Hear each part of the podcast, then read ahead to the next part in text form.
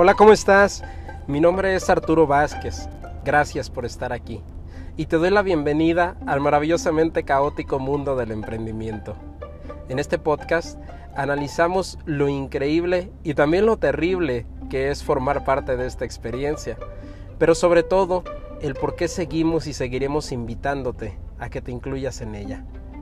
Si ya estás listo lista, acompáñame en este divertido viaje. Comenzamos.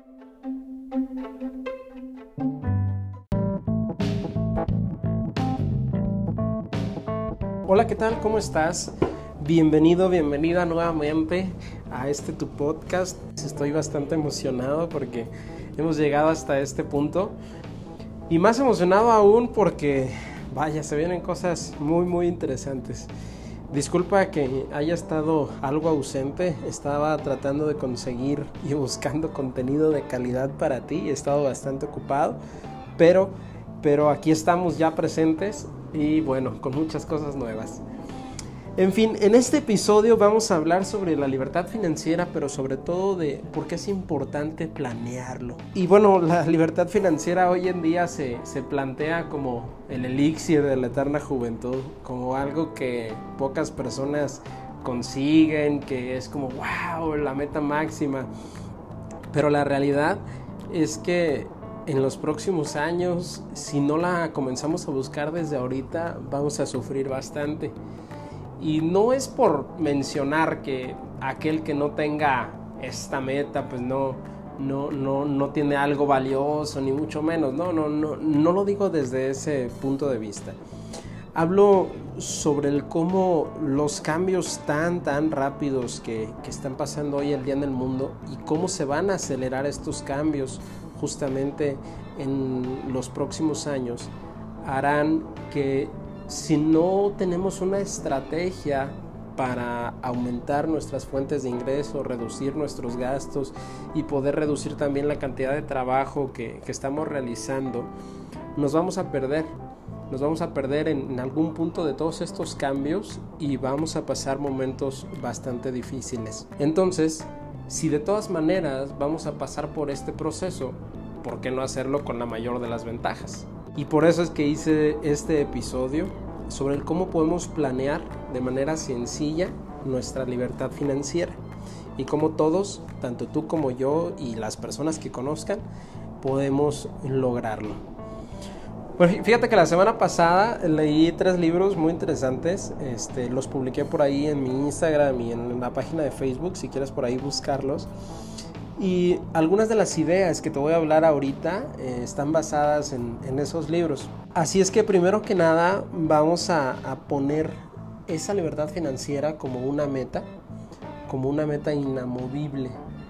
Y tenemos que recordarla todos los días. Tenemos que aceptar que es una meta muy alcanzable, más posible hoy en día que en ninguna otra época del mundo. Y entonces a partir de ahí comenzar a diseñar nuestro, nuestro plan. Perdón. Y a este respecto es bien importante que no perdamos el foco. Probablemente seas como yo, que nos emocionamos con una idea o con un proyecto y todo es muy padre los primeros días, pero después de tiempo se nos olvida, perdemos el ánimo y ah, como que pasamos otra cosa. Eso me ha pasado muchas veces, digo, tengo ese tipo de personalidad, probablemente no seas así, pero si tienes ese tipo de personalidad como la mía, te voy a recomendar dos cosas que me han ayudado bastante, bastante a, evitar esta situación. La primera es ser consciente del dolor que te ocasiona la falta del cumplimiento de esta meta. Es decir, en el caso de la libertad financiera, ¿qué, qué, ¿a qué lugares quisieras visitar que no puedes? ¿Cuántas horas más quisieras dedicarle tal vez a tu familia o a algún pasatiempo? Y tal vez si el trabajo que, que, haces ahorita no te satisface, entonces qué tipo de trabajo te gustaría realizar, cómo te gustaría ganarte la vida, qué lugares te gustaría conocer, qué artículos te gustaría comprarte o en qué tipo de casa quisieras vivir. Entonces, recordar que te estás perdiendo de todo eso e incluso de cosas muy básicas. Tal vez incluso estés preguntándote cómo vas a pagar eh, las cuentas a final de este mes tal vez te haya pasado alguna situación inesperada en estos días y hayas tenido que hacer un gasto fuerte y ahora no sabes cómo completar tus, tus gastos corriente. Este tipo de situaciones son muy comunes, más de lo que crees. No eres el único que está pasando por esto o que ha pasado por esas situaciones. Pero el fijarnos una meta más grande que eso nos va a ayudar a solucionar lo pequeño.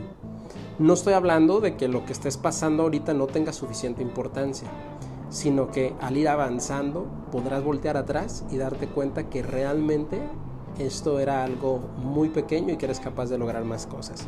Pero bueno, entonces ya que tengas focalizado el dolor de que la falta de dinero y la falta de tiempo o incluso la falta de salud te está ocasionando hoy en día, entonces cambiamos el chip y vamos a ver cuál es la meta y qué cosas beneficiosas nos va a traer el cumplimiento de esto, el alcanzar la libertad financiera.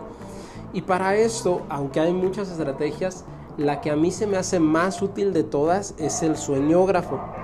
El sueñógrafo es un conjunto de imágenes o frases que, tú vas a, buscar, a recortar, a imprimir, a conseguir en algún sitio y lo vas a, a poner en algún lugar que siempre, siempre tengas presente, tengas a la vista, tengas a la mano. Entiendo que probablemente tus actividades sean muchas y andes para arriba y para abajo, pero por ejemplo, yo lo generalmente lo pongo en mi habitación, de donde me acuesto, o sea, para donde va mi vista cuando estoy acostado, vaya, en esa pared de mi habitación la pongo. De esta manera, cuando me despierto o antes de dormir, es tanto lo primero como lo último que veo. Otra cosa que, me ayuda mucho también es ponerlo, por ejemplo, de fondo de pantalla en mi celular o en la computadora o, en la tablet. Este, de esta manera siempre tengo presente el por qué es que estoy haciendo esto. Y esto no necesariamente son cosas materiales, tal vez si lo que quieres es viajar con tu familia, pues bueno, puedes poner las imágenes de ese lugar que quieres conocer, eh, si quieres pasar más tiempo con ellos, pues imágenes de tu familia, en fin. El punto es que, que sean imágenes y textos también que te recuerden por qué es que estás haciendo las cosas. Pero ojo que sean algo que realmente te mueva. No es como decir, bueno, pues, ay, quiero una mejor casa, la, la, casa que encuentre, por ahí le imprimo y le pego. No, o sea, se trata de acercarse lo más posible a lo que realmente quieres tener, al estilo de vida que quieres vivir de modo que cuando lo veas realmente te inspire, realmente sientas esa emoción por conseguir eso que anhelas. Entonces ya que tienes tu soñógrafo, ahora sí es momento de plantear tu estrategia o de planearla. Y aunque hay muchas opciones para conseguir esto y para hacer que tu dinero crezca, como las acciones, los bonos, las divisas, las UDI, los seguros, invertir en inmuebles, en negocios, etc., necesitas elegir uno de estos caminos, el que te haga sentir mejor. No importa.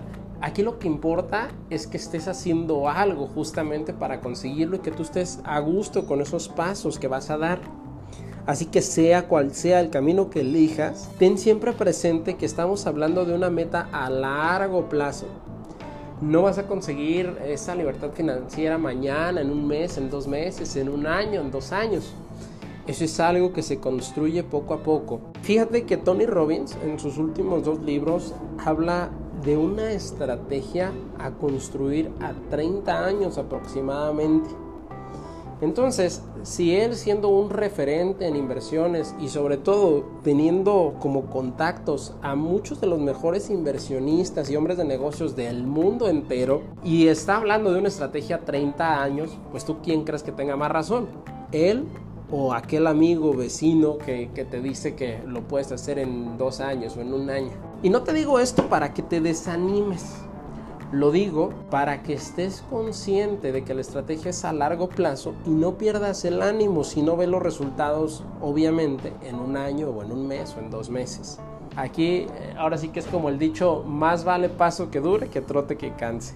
Recuerda que Roma no se construyó en un día, aparte de, estos 30 años de los que habla Robin, también menciona que un método imbatible, porque de hecho así se llama su último libro, para conseguir esto es hacerlo apalancado de 14 activos diferentes, es decir, que tengas al menos 14 fuentes de ingreso distintas y con monedas de diferentes países. Sé que ahorita esto te puede sonar ridículamente inalcanzable, pero se trata de que te des cuenta que es, un, es más que una meta, es un estilo de vida. Es decir, el acostumbrarse, el hacer el hábito de estar haciendo rendir tu dinero y que éste trabaje para ti. Entonces, no te preocupes, aquí lo importante es que comencemos a trabajar. Y como te decía, hay muchas maneras de conseguirlo, de alcanzar esta libertad financiera, pero tú vas a decidir cuál. Para mí, la mejor estrategia para comenzar de cero, si ese es tu caso, es a base de negocios. ¿Cómo es esto? Bueno, pues primero, obviamente es liquidar las deudas malas. Al hablar de deuda mala, eh, hablo de, aquellas que no te están produciendo dinero. Eh, si, no, si no tienes esto presente, eh, te recuerdo que existen dos tipos de deuda, la deuda buena y la deuda mala. ¿En qué se diferencian? Que la buena te trae dinero a tu bolsa, es decir, fue invertida en algo que te está dando más dinero que, el pago de esa deuda y la mala es en algo que no te regresa. Es decir, a lo mejor unos zapatos, ropa, etcétera. Cualquier cosa que no te regrese dinero. Esa es una deuda mala. Entonces, todas las deudas malas que tengas hay que liquidarlas. ¿Por qué es importante esto? Porque mira, la tasa de interés en, un artículo, hablando de deuda mala, es altísima. Si tú estás invirtiendo en cualquier otro instrumento, llámese bolsa, llámese bonos, llámese CETES, lo que tú quieras, es muy poco probable que tengas el mismo rendimiento o mejor dicho, más rendimiento del que te están cobrando de intereses en esa deuda mala. Entonces, si tú liquidas tu deuda primero, pues te quitas esa carga de intereses y por lo tanto es como si ganaras más dinero porque pues no estás perdiendo tanto. Así es que bueno, primero liquidar las deudas malas, lo segundo es aumentar las fuentes de ingresos. Ahorita vamos a ver eso el tercero es reinvertir las ganancias que te den estas fuentes de ingreso nuevas. Y por último, vivir de lo que tus activos producen. Es decir, ya no vivir ni del sueldo ni del negocio, sino que los activos, es decir, lo que está produciendo tu dinero trabajando, de eso vivas. Como te decía, eso no va a suceder de un día para otro. Es como vivir de tus rentas, pues.